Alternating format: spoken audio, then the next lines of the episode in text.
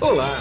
Você vai ouvir agora um episódio do podcast Vida Moderna para ficar atualizado com o que existe de mais moderno e deixa a vida mais interessante.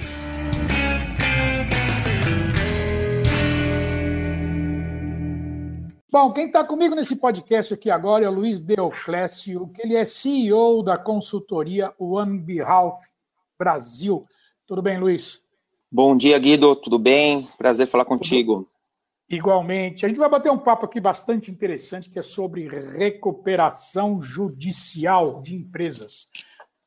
Bom, é, tem uma diferença aí entre recuperação judicial e falência, né? Porque falência todo mundo sabe, faliu, quebrou, um abraço, até logo. Agora, como é que funciona a recuperação judicial, Luiz? Guido, a recuperação judicial, ela é um instrumento para superação de crises financeiras e econômicas momentâneas das empresas. É diferente da falência, porque a, uma falência decretada por alguma inadimplência, ela interrompe é, praticamente a, as operações da empresa justamente por não ter mais salvação. A recuperação judicial, ela é um momento onde a empresa ela ainda é viável desde que ela tenha um tempo para negociar e é onde ela busca essa proteção na recuperação judicial. Tá? Entendi. A, a recuperação judicial ela existe desde quando, hein? Porque antigamente, pelo que eu lembro, Olha, eu recuper... a gente não ouvia falar disso, né? Só de falência, ia direto para falência. Sim. Sim. É, existia um decreto-lei que tratava da falência e da concordata. E a partir de 2005, foi promulgada a Lei de Falências e Recuperações Judiciais. Tá. Até 2005, a, a, concordata, ela era um acordo também, que era homologado no, no judiciário, mas não visava é, especificamente uh, um trabalho estruturado de preservação da atividade empresarial. Então, desde 2005 que essa lei está em vigor e houve um tempo longo de tramitação para que essa lei fosse aprovada. É, demorou por volta de 10 anos para que, desde o do, do projeto que foi iniciado até que fosse promulgado, é, fosse implantada a lei. Sim, lá nos Estados Unidos é o famoso é, Chapter 11, né? Capítulo 11, né?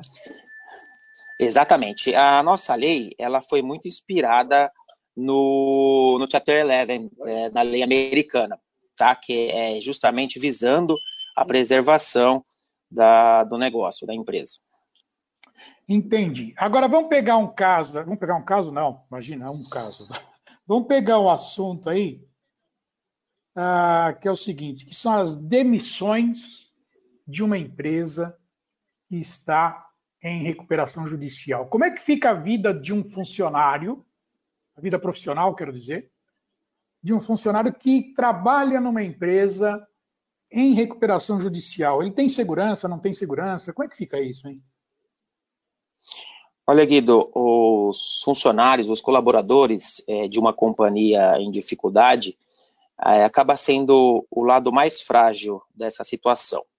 Sim. E nós vimos recentemente o, o, pedido de recuperação judicial do Circo de Soleil.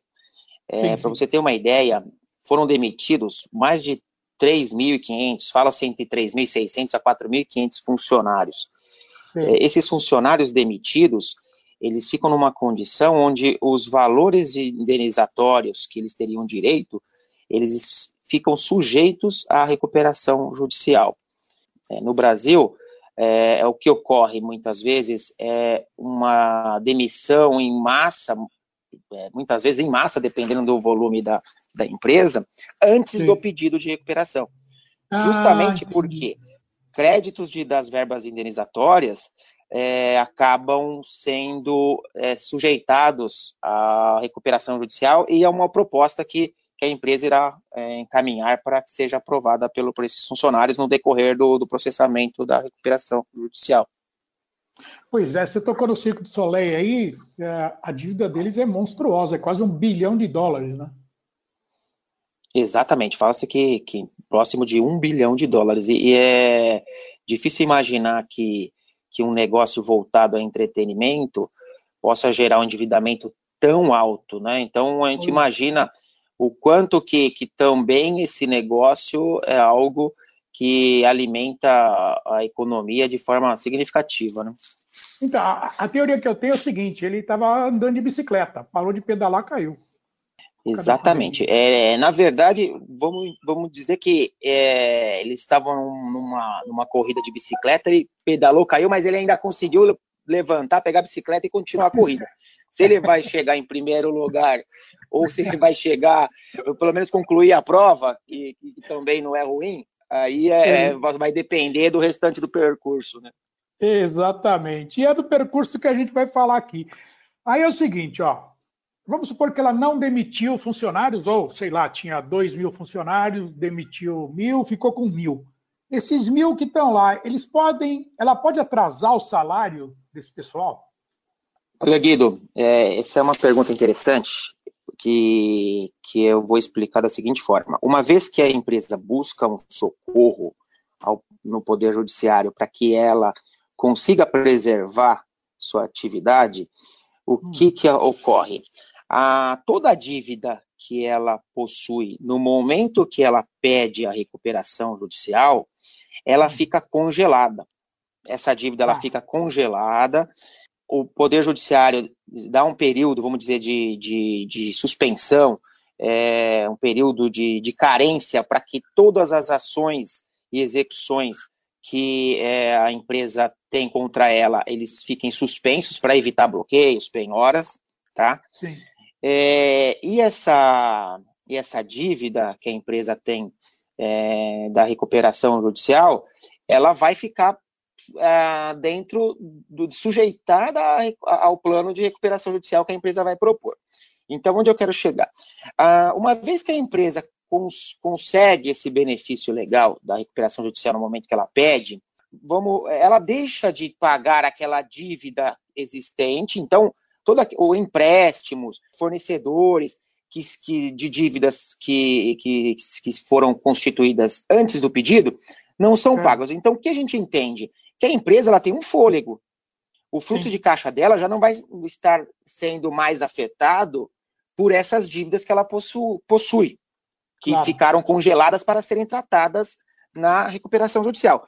Então, eu Sim. tenho um entendimento que a empresa não justifica atrasar salários.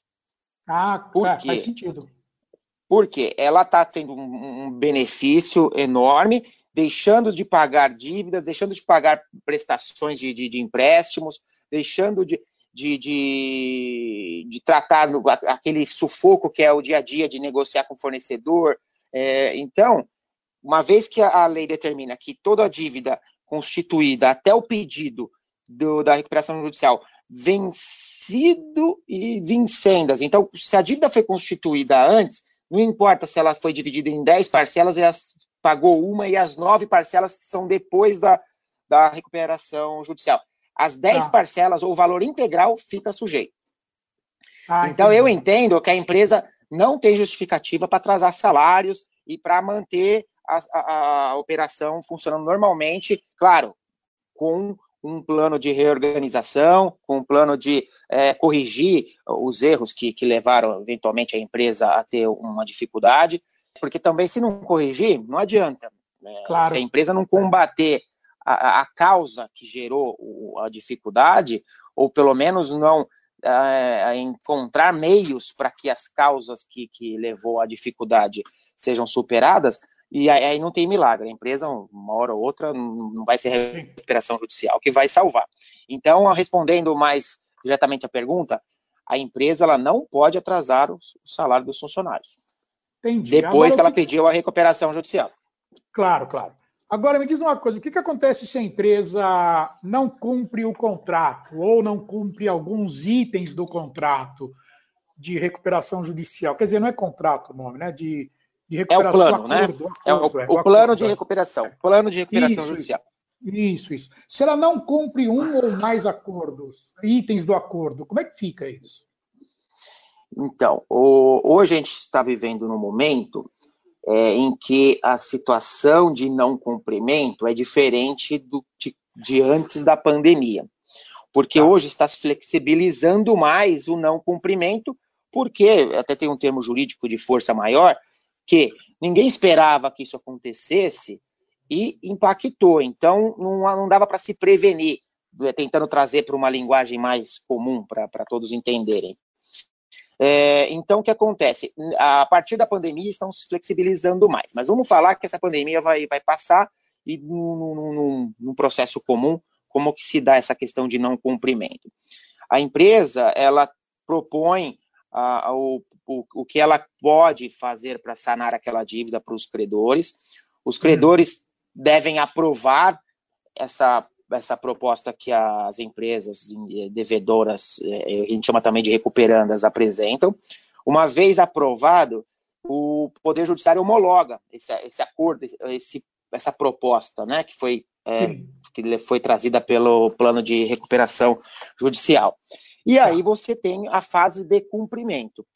É, até explicando um pouquinho como, uh, como que está constituído, pelo menos pra, para os funcionários, uh, o Sim. pagamento dessas dívidas. A lei ela determina que o pagamento de créditos de natureza trabalhista devem hum. ser pagos em até um ano depois de homologado o plano de recuperação judicial. Tá. Então, se o plano foi aprovado em, em um determinado mês, em até um ano deve ser pago. Aí a, a, as empresas apresentam diversas formas de pagamento. É, tem umas que parcela isso em 12 vezes, que alcançaria esse limite do, de um ano, né? É, tem outras empresas que a, elas levam toda essa carência de, de, de até 12 meses para o último mês, ou tem muitas que até para o último dia. Então elas pagam o valor integral no último dia antes do, do vencimento de um ano, né? E por isso que eu falo que o, o funcionário acaba sendo a parte mais frágil. Pois porque... é, vai ter que ficar sem comer um ano se não arrumar emprego. É, exatamente, se não arrumar emprego e, e até para restabelecer essa ruptura que ocorre na vida do, do funcionário é, é, muito complicado. Né? Exatamente. Né? E, então, assim, a questão de cumprimento, voltando à questão de, de cumprimento, é, hum. É importante que as empresas tenham, eh, cumpram essa primeira fase, que vamos dizer, depois de homologado, que é pagar os funcionários. E claro. se caso tiver alguma justificativa muito é, forte que, que demonstre que ah, o, eventualmente a, a, falta de cumprimento não foi é, derivada da, de, de, de, ações da empresa, até pode ser que seja flexibilizado, mas o não cumprimento acarreta a decretação da falência da empresa, porque aí ah, é, co corrobora uma situação de que, de fato, a empresa não tem viabilidade, porque foi dado Sim. um benefício, foi dado um, um, um prazo para que ela negociasse, é, foi é, aprovado e mesmo assim ela não consegue, aí é, de fato não, não tem como é, tratar a empresa como viável. Empresas viáveis, o caminho é a falência. Empresas é, não viáveis. É, deixa eu pegar um, um ponto com você agora, que nós vamos falar um pouquinho do sócio da uhum. empresa, né? Que é o seguinte: uhum. como é que ficam os créditos trabalhistas na, na recuperação judicial? Porque isso é um, é um absurdo as leis trabalhistas brasileiras. Em comparação com os Estados Unidos, então, nem se fala, né? Porque lá praticamente não tem lei trabalhista nenhum. Você demite e contrata como você vai até a esquina, né? Uhum, o governo sim. não se mete em nada, né? Ah, uhum. Agora, aqui no Brasil é muito complicado. Como é que ficam esses créditos trabalhistas? Mesmo a empresa tendo feito acordo, ela tem que continuar pagando mês a mês os créditos ou paga só no final? Como é que é isso? Então, como eu falei, a... os créditos trabalhistas a gente, nós tratamos como créditos privilegiados, porque são créditos que devem ser pagos com uma preferência, tá? E de, de, de, dentro desse limite de, de um ano depois de homologado, é, teoricamente, esses créditos não, de, não poderiam ter deságio, então, assim, eu não poderia reduzir os valores desse, de crédito desses funcionários, embora já tenha situações que, uma vez que se aprove isso em assembleia, é, a, a devedora propõe, é, os credores, no caso trabalhistas, aprovem Sim. isso em assembleia, ainda tem um, um, eu já vi casos que o deságio foi foi, não foi é, revogado e, e, e pagaram-se créditos trabalhistas com deságio. Mas a lei, ela é bem clara que não pode haver deságio nos créditos é, trabalhistas. E, e aí, uma vez homologado, esses créditos têm que ser pagos dentro de um ano. E aí tem uma a lei, ela determina hum. é, no artigo 151 que crédito trabalhista que seja estritamente salarial, vencidos ah. nos três meses anteriores, ah, no caso de uma falência, é, eles têm que ser pagos tão, tão logo tenha disponibilidade de caixa. Então, vamos ah, dizer, se a empresa entra em falência, é, tem um, um, artigo 83, ele elenca todas as classes de créditos e a ordem de, de pagamento dessas classes. Então, se eventualmente a, a empresa fale, é, os créditos trabalhistas de natureza estritamente salarial, eles têm que serem pagos assim que tiver disponibilidade de caixa. Se já tiver, já paga, é, já paga imediatamente. Isso no caso de, de falência, né? Sim. E, e aí no artigo 54, quando a gente fala de recuperação judicial, no artigo 154 da lei, ah. é, ele, ele também tem uma, uma exceção que o plano de, de recuperação judicial é, não poderá prever um prazo superior a 30 dias para pagamento de, do limite de até cinco salários mínimos por trabalhador. Mais ah. uma vez, de crédito que seja estritamente de natureza salarial. É, então, essa parte de, de, do crédito trabalhista que seja estritamente salarial na recuperação judicial também, ele não pode é, ter um prazo superior de 30 dias para pagamento depois de, de homologado aí o plano de recuperação. Entendi. Deixa eu pegar aqui um caso famoso, que tem dois casos famosos, eu vou pegar um só. No mercado uhum. editorial de grande empresa, que foi a Gazeta Mercantil. Né? A Gazeta Mercantil, ela uhum. primeiro pediu recuperação, se não me engano, acho que nem chegou a pedir recuperação, e entrou para falência. Quer dizer, tem, tem, tem empregado um monte, centenas, pendurados até hoje, que não receberam nada, e a perspectiva disso é complicada, né? Uhum. É, a, na, fa Exatamente. Na falência, é, infelizmente, não tratam a falência de forma é, efetiva. Eu digo que não tratam o, o, o, até o, próprio Poder Judiciário e os agentes que, que atuam aí como partes no, no processo, é, não, não, não tratam a, a, falência de uma forma que fazer do, do, do, do limão uma limonada. Por quê?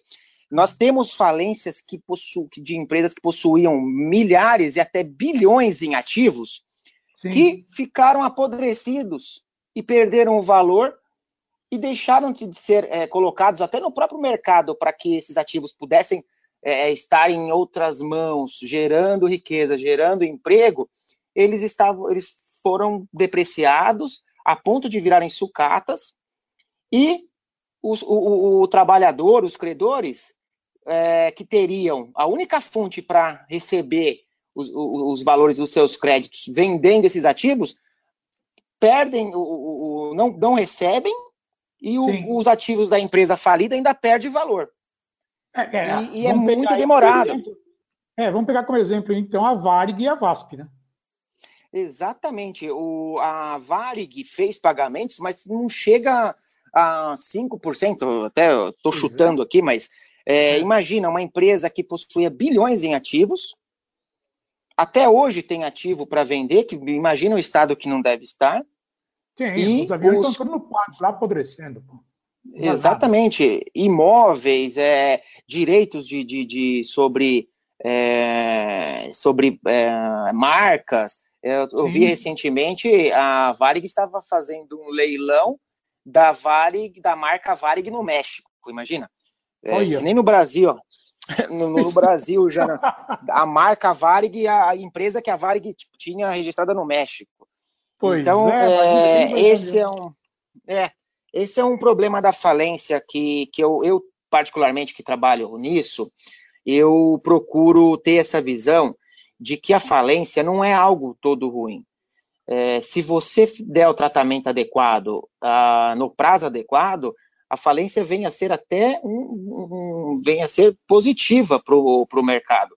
Por quê? O, se aquela empresa não deu certo na mão daquele empresário por N motivos e ela não tem mais nenhuma outra forma de, de operar, se ela deixar no momento certo de, de, de, de existir, o mercado absorve essa demanda. sim, a não sim. ser que a empresa seja a única fornecedora de, de, algum produto, que hoje no, hoje no mundo é muito difícil você ser o único que oferece é. alguma coisa, é, mas o mercado acaba absorvendo. E digo mais, se for uma empresa que possui ativos, possui uma capacidade produtiva com esses ativos que ela possui, tem que tratar essa empresa como negócio e passar para mãos de outras pessoas claro, que teriam maior claro. competência para fazer, para gerar essa operação sem esse peso de ter dívida, sem esse peso de, de carregar os erros daquela gestão daquela empresa que, que ficou em dificuldade e, e, e, e levar esses ativos para que se tornem produtivos na mão de outras pessoas e, de forma mais saudável, né? Claro.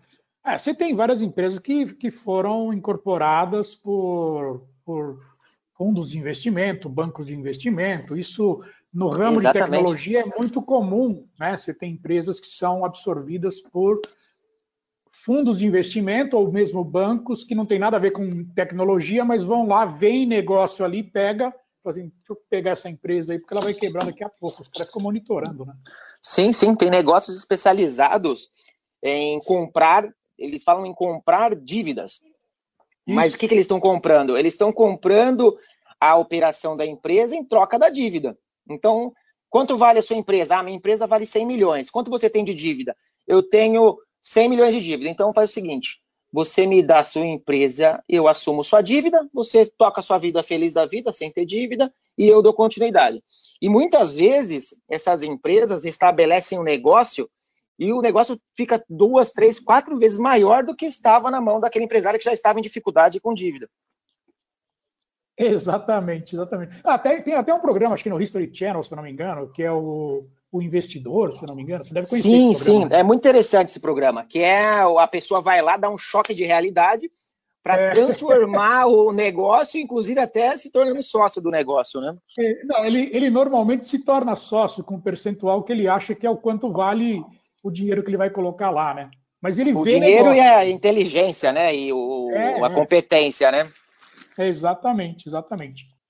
Entendi, Luiz. Agora, para a gente finalizar, já que a gente falou quase tudo de recuperação judicial, quando é que termina uma recuperação judicial? Quer dizer, quando é que a, o, os controladores da empresa acordam no dia bem feliz porque falam, pô, acabou a recuperação judicial hoje, hoje é o último dia. É, não é tão simples assim, eu sei, né? Mas quanto tempo dura? Quer dizer, quando é que encerra a recuperação judicial? Guido, a partir do momento que a empresa é, inicia o, o, processo de recuperação judicial, hum. nós temos um, por volta de 30 meses que dura esse processo. Deveria ser, em média, 30 meses. Por quê? É, após o pedido, você tem seis meses para de suspensão da, das ações, execuções e, e cobranças da, da, da empresa. Tá. Dentro desses seis meses, você deve apresentar o plano em 60 dias, você deve fazer uma assembleia em até 150 dias para que ocorra a aprovação ou não desse plano. Uma vez que ocorra a aprovação, você tenha o processamento, o processamento da, da, Não é nem o processamento, você tem a concessão da recuperação judicial, a homologação desse plano é, que foi aprovado, e aí existe um, um dispositivo na lei de supervisão é, judicial do plano, que nós tratamos como o biênio legal. Então, no tá. prazo de 24 meses, essa empresa fica sob supervisão judicial para cumprimento do plano. Uma tá. vez que a empresa ela cumpra todas as obrigações do plano nesse período, o administrador judicial ele pede o encerramento para o juiz, apresentando comprovação de que a empresa cumpriu. O juiz encerra o processo de recuperação ah. judicial, mas as obrigações do plano ela permanece até que se cumpra todo o plano de pagamento que foi proposto. Então, a, em média, as empresas geralmente elas pedem uma carência para pagar aquela, aqueles créditos trabalhistas, né, que tem que ocorrer até um ano. Algumas Sim. empresas pedem até mais um ano de carência, então, em média, aí, entre um ano a dois anos que as empresas pedem de carência para começar a pagar os outros créditos. Tá. Depois, a maioria dos planos é, determina aí, em média, de 5 a, a 10 anos. Tem, tem empresas que já proporam pagamento em 20 anos. Sim. Então, é, na média, a gente poderia dizer que entre 10 e 12 anos que as empresas geralmente pedem de prazo para pagar. Tá bom, eu quero agradecer bastante esse tempo que você despendeu comigo aqui. Sei que a tua agenda ela é concorrida. Muito obrigado, mas a gente vai voltar a se falar depois que acabar essa pandemia, depois que surgir a vacina desse coronavírus aí, depois de uns meses, para ver como é que ficou o mercado. Muito obrigado, viu? Eu que agradeço, Guido. Muito bom falar contigo, muito bom falar por esse, por esse canal que você tem. E estou à disposição para a gente falar mais vezes, tá? Tá legal. E aqui é Guido Orlando Júnior, diretor de conteúdo do portal Vida Moderna, que você acessa em www.vidamoderna.com.br. Tchau. Você acabou de ouvir um episódio do podcast Vida Moderna. Assine grátis nos apps Spotify, iTunes, Deezer, Tuning, Google Podcast e Android Podcast.